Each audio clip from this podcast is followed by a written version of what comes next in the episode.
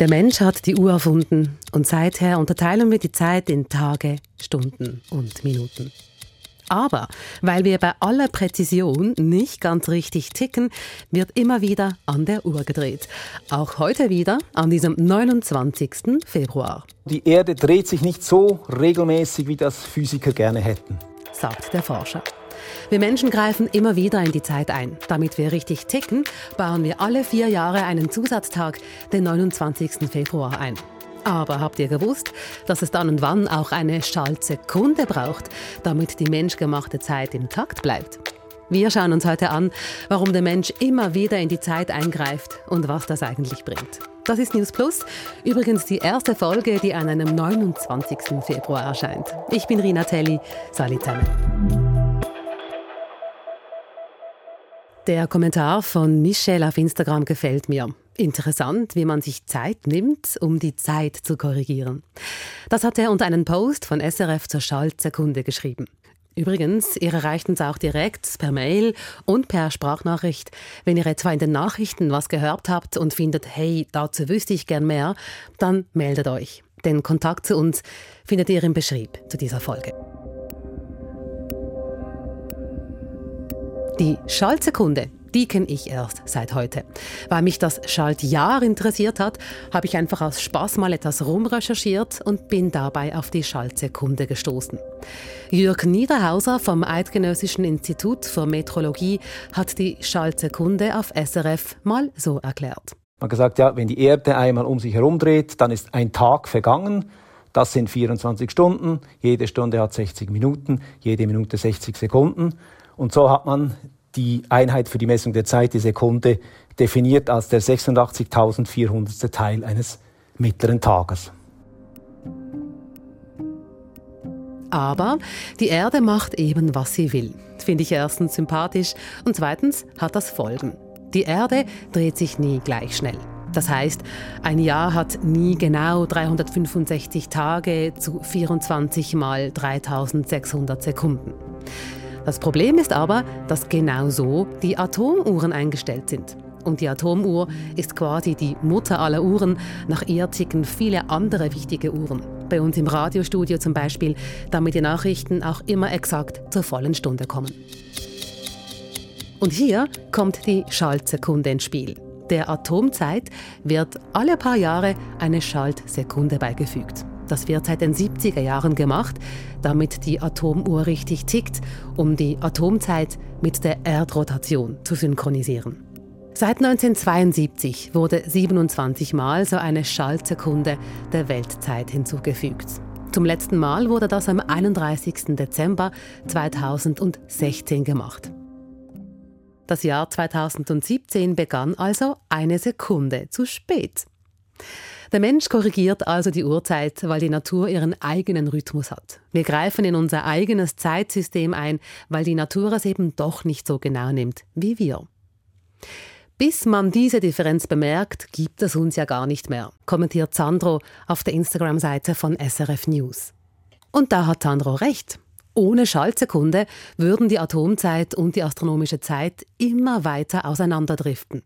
Das hat Jacques Morel vom Eidgenössischen Institut für Metrologie vor ein paar Jahren gegenüber SRF erklärt. Aber es dauert dann halt schon ein Moment, bis wir es merken würden. Man müsste etwa ein paar hundert oder tausend Jahre warten, bevor wir eine Abweichung von einer Stunde merken würden. Also mir persönlich ist egal, ob in ein paar hundert Jahren unsere Zeit der Natur eine Stunde voraus ist.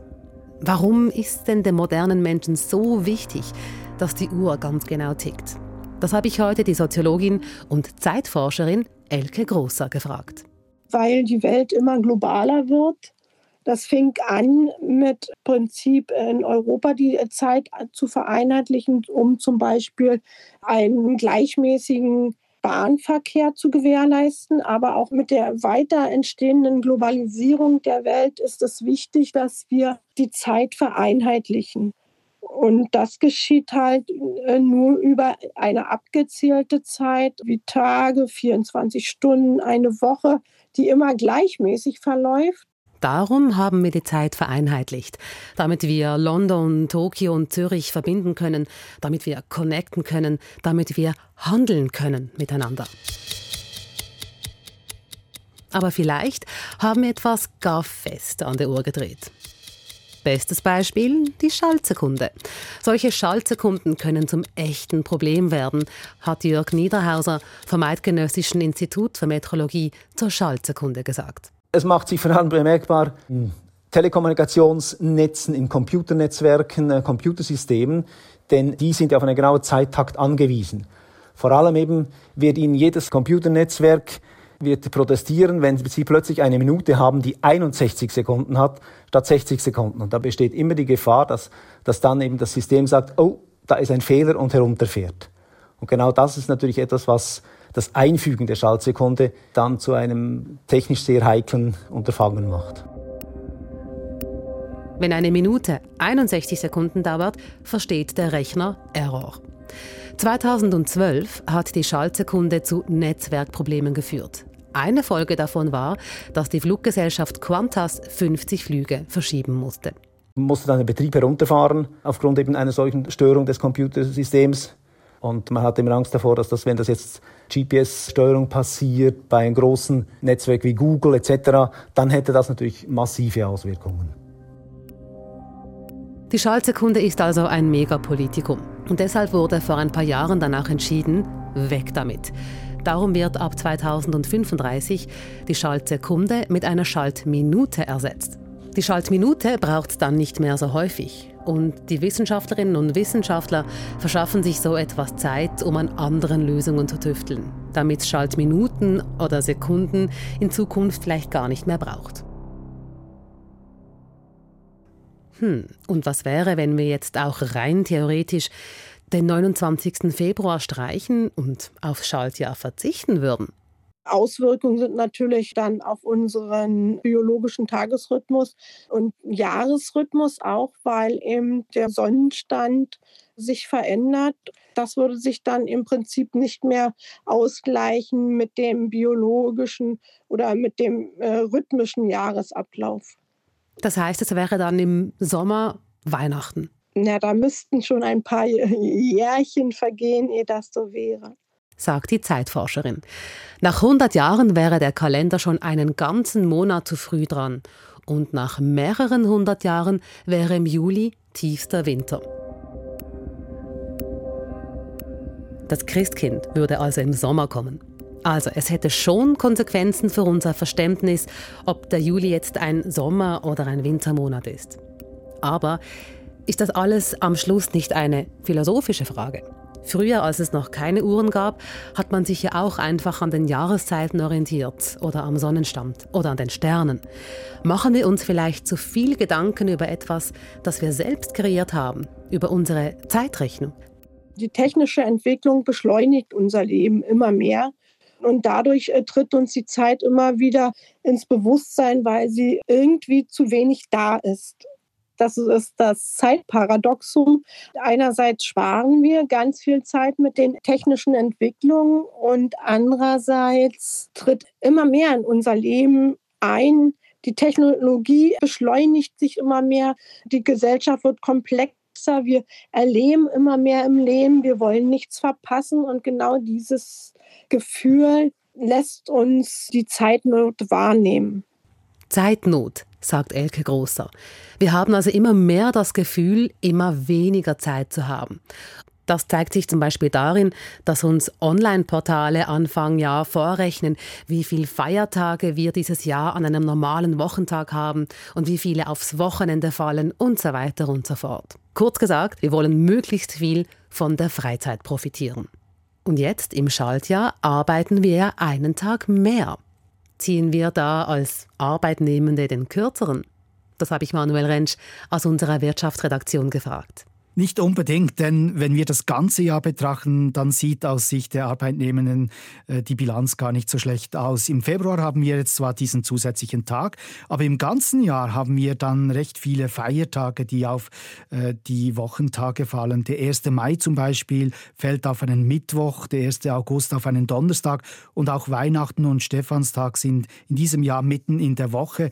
Die meisten Menschen haben dann frei und wenn wir das alles betrachten, dann kommen wir im Laufe laufenden Jahr auf lediglich, in Anführungszeichen, 251 Arbeitstage. Das sind weniger als zum Beispiel 2021, als es 256 Arbeitstage gewesen sind. Unter dem Strich ist also klar, es sieht gar nicht so schlecht aus. Wir haben doch ein paar Tage auch frei in diesem Jahr. Heißt denn das, dass auch in der Wirtschaft Zeit relativ ist? Zeit ist relativ. Das äh, betrifft nicht nur die Wissenschaft, sondern äh, ist auch in der Wirtschaft so, ja. Jetzt ist ja heute ein Tag, der nur all vier Jahre im Kalender vorkommt.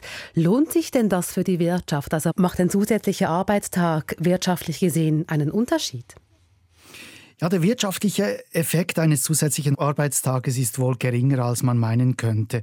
Das Bruttoinlandprodukt der Schweiz liegt zwar pro Tag bei drei Milliarden Franken, das ist so mal die Ausgangslage. Nun kann man aber nicht einfach sagen, dass mit dem zusätzlichen Tag von heute einfach die Wirtschaftskraft der Schweiz um drei Milliarden Franken zunimmt. Das würde zu kurz greifen, denn es ist ja nicht so, dass die Firmen plötzlich einfach viel mehr Aufträge hätten, sondern es bleibt alles recht stabil. Das heißt, der Effekt eines zusätzlichen Arbeitstages ist geringer. Es gibt zum Beispiel auch Berechnungen, die zeigen, dass ein zusätzlicher Feiertag die Schweizer Wirtschaft mit lediglich 250 Millionen Franken belastet. Das entspricht nur gerade 0,04 Prozent des Bruttoinlandproduktes. Kann man umgekehrt sagen, dass wir heute 250 Millionen mehr in die Kasse arbeiten? Ja, das kann man. Das sind Schätzungen und Berechnungen des Staatssekretariats für Wirtschaft SECO. Das ist die zuständige Stelle beim Bund. Und die haben das genau angeschaut, der Effekt eines zusätzlichen Feiertages. Die Behörden brauchen diese Zahlen, weil man sie, äh, weil wenn sie das Bruttoinlandprodukt berechnen, dann müssen sie die Feiertage berücksichtigen, damit man die Quartale und Jahre miteinander vergleichen kann, bereinigt mit der Zahl der Feiertage. Insofern ist das jeweils relevant. Mein Tag hat angefangen mit fröhlich herumgoogeln zum Thema Schaltjahr, einfach weil es mich persönlich interessiert hat. Aus Spaß wurde eine ganze Folge und ich nehme mit, Schaltsekunden können auch mal ganze Computersysteme durcheinander bringen. Und ein Arbeitstag mehr pro Jahr generiert nicht unbedingt mehr Wirtschaftsleistung. Aber das Wichtigste, wir sollten uns wieder mehr Zeit nehmen für die wirklich wichtigen Dinge im Leben. Schön, dass ihr euch Zeit genommen habt für News Plus. Heute waren Silvan Zemp, Tim Eckimann und Rina Telli am Werk.